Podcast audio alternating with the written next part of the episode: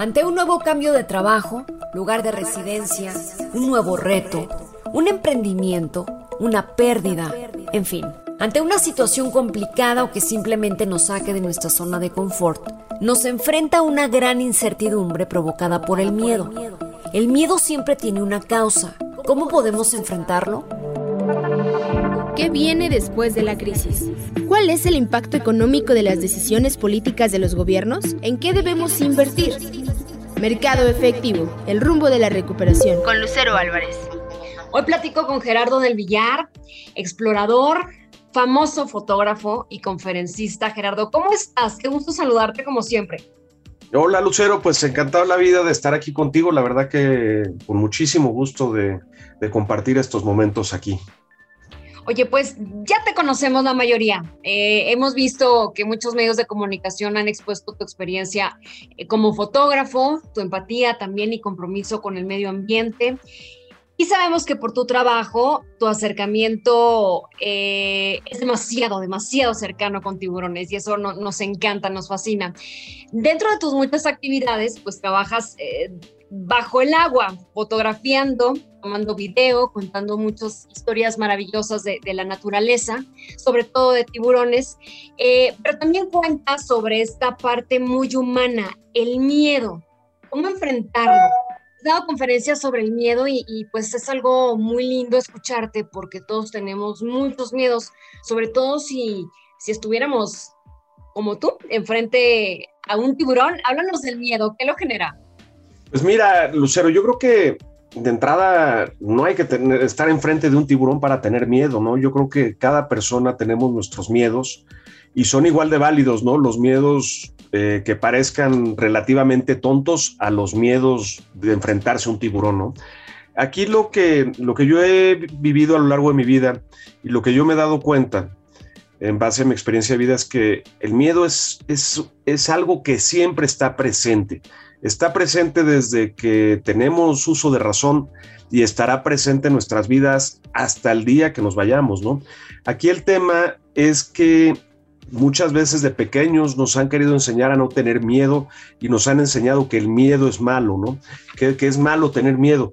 Yo creo que el miedo es una una herramienta increíble si la sabemos aprovechar de la manera correcta y también si, si, si no nos avergonzamos, porque muchas veces te dicen, oye, tienes miedo a hacer esto y nos da vergüenza, ¿no? Muchas veces nos da vergüenza el decir que tenemos miedo y nos bloqueamos en lugar de entender al miedo como, como lo que es y tratar de trabajar el miedo para lograr los objetivos que tenemos propuestos dependiendo de en qué área de nuestra vida queremos caminar, ¿no?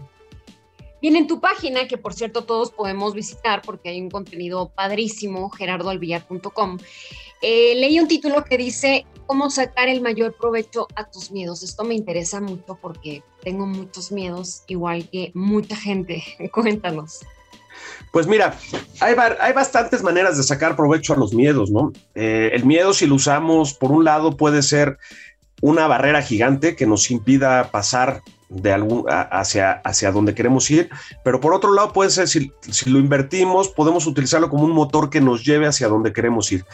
Por ponerte un ejemplo que yo viví ahora en la pandemia, ¿no? Yo cuando comenzó la pandemia, yo tenía unos clubes deportivos, los cuales quebré totalmente, quebré como papa, y pues me daba muchísimo miedo el volver a empezar. La verdad que era un negocio que tenía trabajando por más de 20 años y me daba mucho, mucho miedo el volver a empezar. Pero cuando vi a mis hijos, el miedo, me dio más miedo no poderle responder a mis hijos que el volver a empezar. Entonces, cuando puse en la balanza qué era lo que me daba más miedo, definitivamente me daba más miedo el no sacar adelante a mi familia. Y con esto te quiero decir que cuando ponemos en una balanza los miedos y, y el miedo eh, por ejemplo, el miedo a, no darle yo a mis hijos lo que les, quiero dar, el no sacar adelante a mi familia, era mucho más fuerte que el miedo a volver a empezar. Entonces, el miedo de volver a empezar se me olvidó totalmente y me hizo parecer valiente al volver a comenzar, ¿no?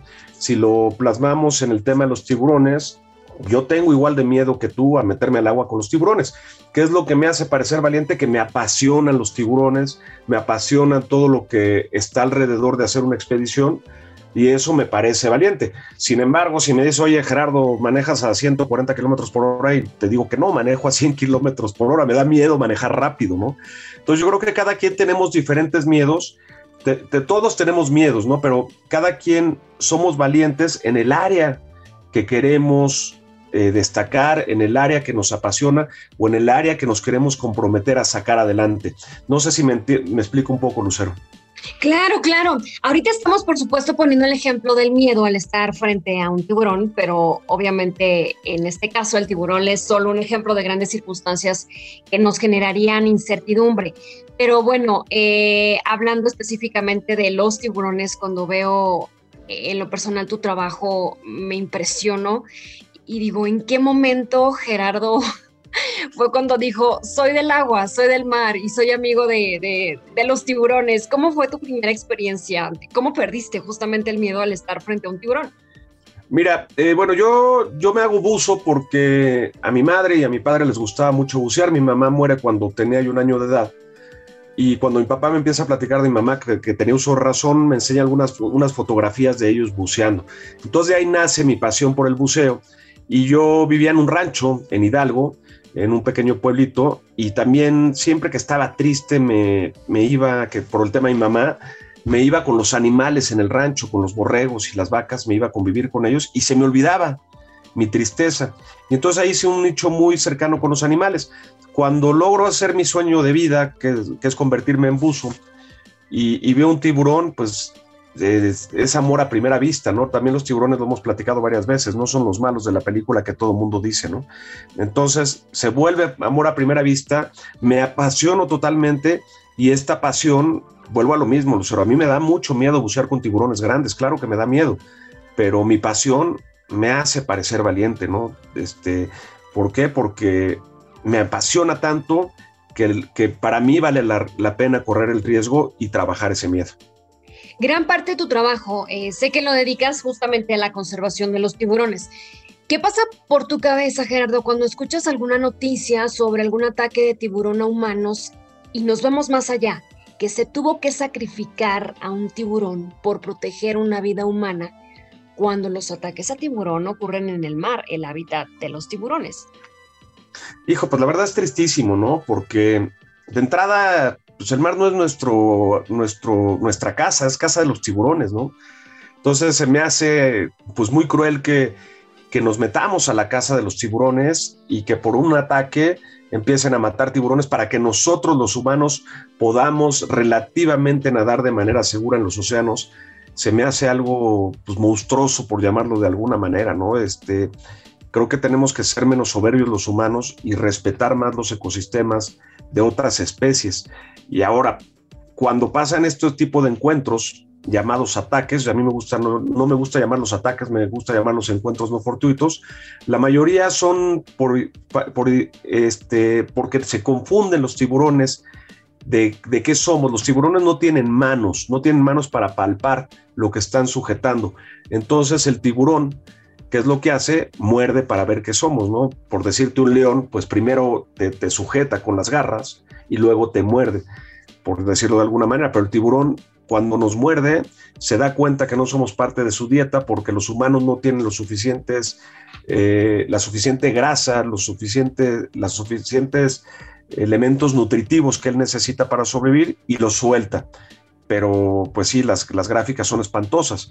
Por ponerte una estadística, pues no más en los últimos 30 años, no, no hay, hay un promedio de 60 ataques de tiburones al año en el mundo. Esto lo dice el International Shark Attack File. Y de esos 60 ataques se, calcula que el 10% es mortal. Entonces, si te, te, das cuenta, pues mueren 6 a 10 personas al año por ataque de tiburón en todo el mundo. Es ridícula la cantidad de, muertes comparado con otras causas, ¿no? Por ejemplo, mueren más personas por, por accidentes en bicicleta o porque les cae un rayo o en, un avionazo, ¿no? Que, se, que en un accidente de avión. Entonces, la verdad, este, pues es, triste, sí es muy triste. Ahora, pues es una noticia eh, muy interesante para ciertos medios de comunicación y es muy interesante para películas o porque generan mucho morbo, generan este amarillismo, ¿no? Bien, bucear con tiburones eh, también es una actividad que deja pues una derrama económica importante, al menos aquí en México, en donde tenemos algunas zonas que se prestan para, para hacer esta práctica. Muchas familias también viven de esto. Eh, ¿Qué opinas de las medidas que se aplican para hacerlo? ¿Somos responsables con la naturaleza? Sí, yo creo que en México se, se, está llevando un buen manejo. Digo, siempre los planes de manejo son mejorables pero sí, yo creo que de entrada hay un buen manejo. El hecho de que, de que en lugar de que se pesque, ya se, se preste turismo del buceo con tiburones, creo que es un gran avance, ¿no? Y eso nos ayuda, ¿no?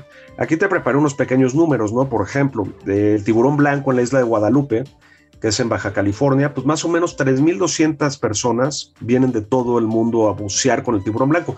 3.200 personas diríamos, oye, pues es muy poquito, sí, pero tomemos en cuenta que es una isla que está a 20 horas de navegación de Ensenada, entonces no es fácil llegar y tampoco no es barato ir ahí. Y esto, pues si hablamos de 3.200 personas, más o menos dejan una derrama económica en la isla de Guadalupe de más de 10 millones de dólares para lo que se refiere estrictamente de la actividad de buceo, ¿no? Si, si, contemplamos hoteles y algunos otros consumos que hacen los turistas cuando llegan a esta actividad, pues es muchísimo, ¿no? Está el caso también de los tiburones ballena en, en Holbox, Isla Mujeres, este, Isla Contoy, toda esa zona, pues más o menos más de 300 mil personas se calcula que vienen año con año a nadar con tiburones ballena y dejan una derrama de más de 45 millones de dólares al año. La pura actividad per se, sin contemplar, vuelvo a lo mismo, hoteles, alimentación, este, souvenirs que puedan comprar la gente y demás, ¿no? Entonces, pues sí, definitivamente creo que es un mercado muy interesante y mucho más rentable que la pesca, ¿no? Bien, pues eh, la recomendación siempre para hacer uh, cualquier actividad, eh, sobre todo en la naturaleza, pues hay que hacerlos de forma responsable para quienes eh, se identifiquen con tus actividades. Gerardo, tus redes sociales, ¿nos las puedes compartir? Claro que sí. Les comparto mi Instagram, arroba Gerardo del Villar, y YouTube, también Gerardo del Villar, que ahí subo todo mi contenido en YouTube. Pueden ver, una vez a la semana subimos algo de contenido, entonces ahí pueden ver cosas muy padres. Pues mira, en lo personal eh, me queda pendiente todavía esa experiencia, bucear con tiburones, eh, sería como superar también el reto a las alturas. Así que, bueno, si, si buceamos hay que hacerlo, nuevamente lo, lo, digo de forma responsable. Y en cuanto al tema del miedo, bueno, pues sabemos que la pandemia trajo mucha incertidumbre, la incertidumbre genera miedos, miedos a empezar de, de nuevo en un trabajo, en, en, un nuevo lugar, todos tuvimos pérdidas en cualquier ámbito, así que será bueno aplicar lo que acabamos de, de de, platicar con Gerardo, sacarles provecho, hacernos más fuertes como los tiburones. Gerardo, muchas gracias por, por platicar con nosotros. Eh, gracias a ti, Lucero, encantado la vida, siempre es un placer platicar contigo. Yo soy Lucero Álvarez, gracias por acompañarnos, nos escuchamos en el próximo episodio. ¿Qué viene después de la crisis? ¿Cuál es el impacto económico de las decisiones políticas de los gobiernos? ¿En qué debemos invertir? Mercado efectivo, el rumbo de la recuperación. Con Lucero Álvarez.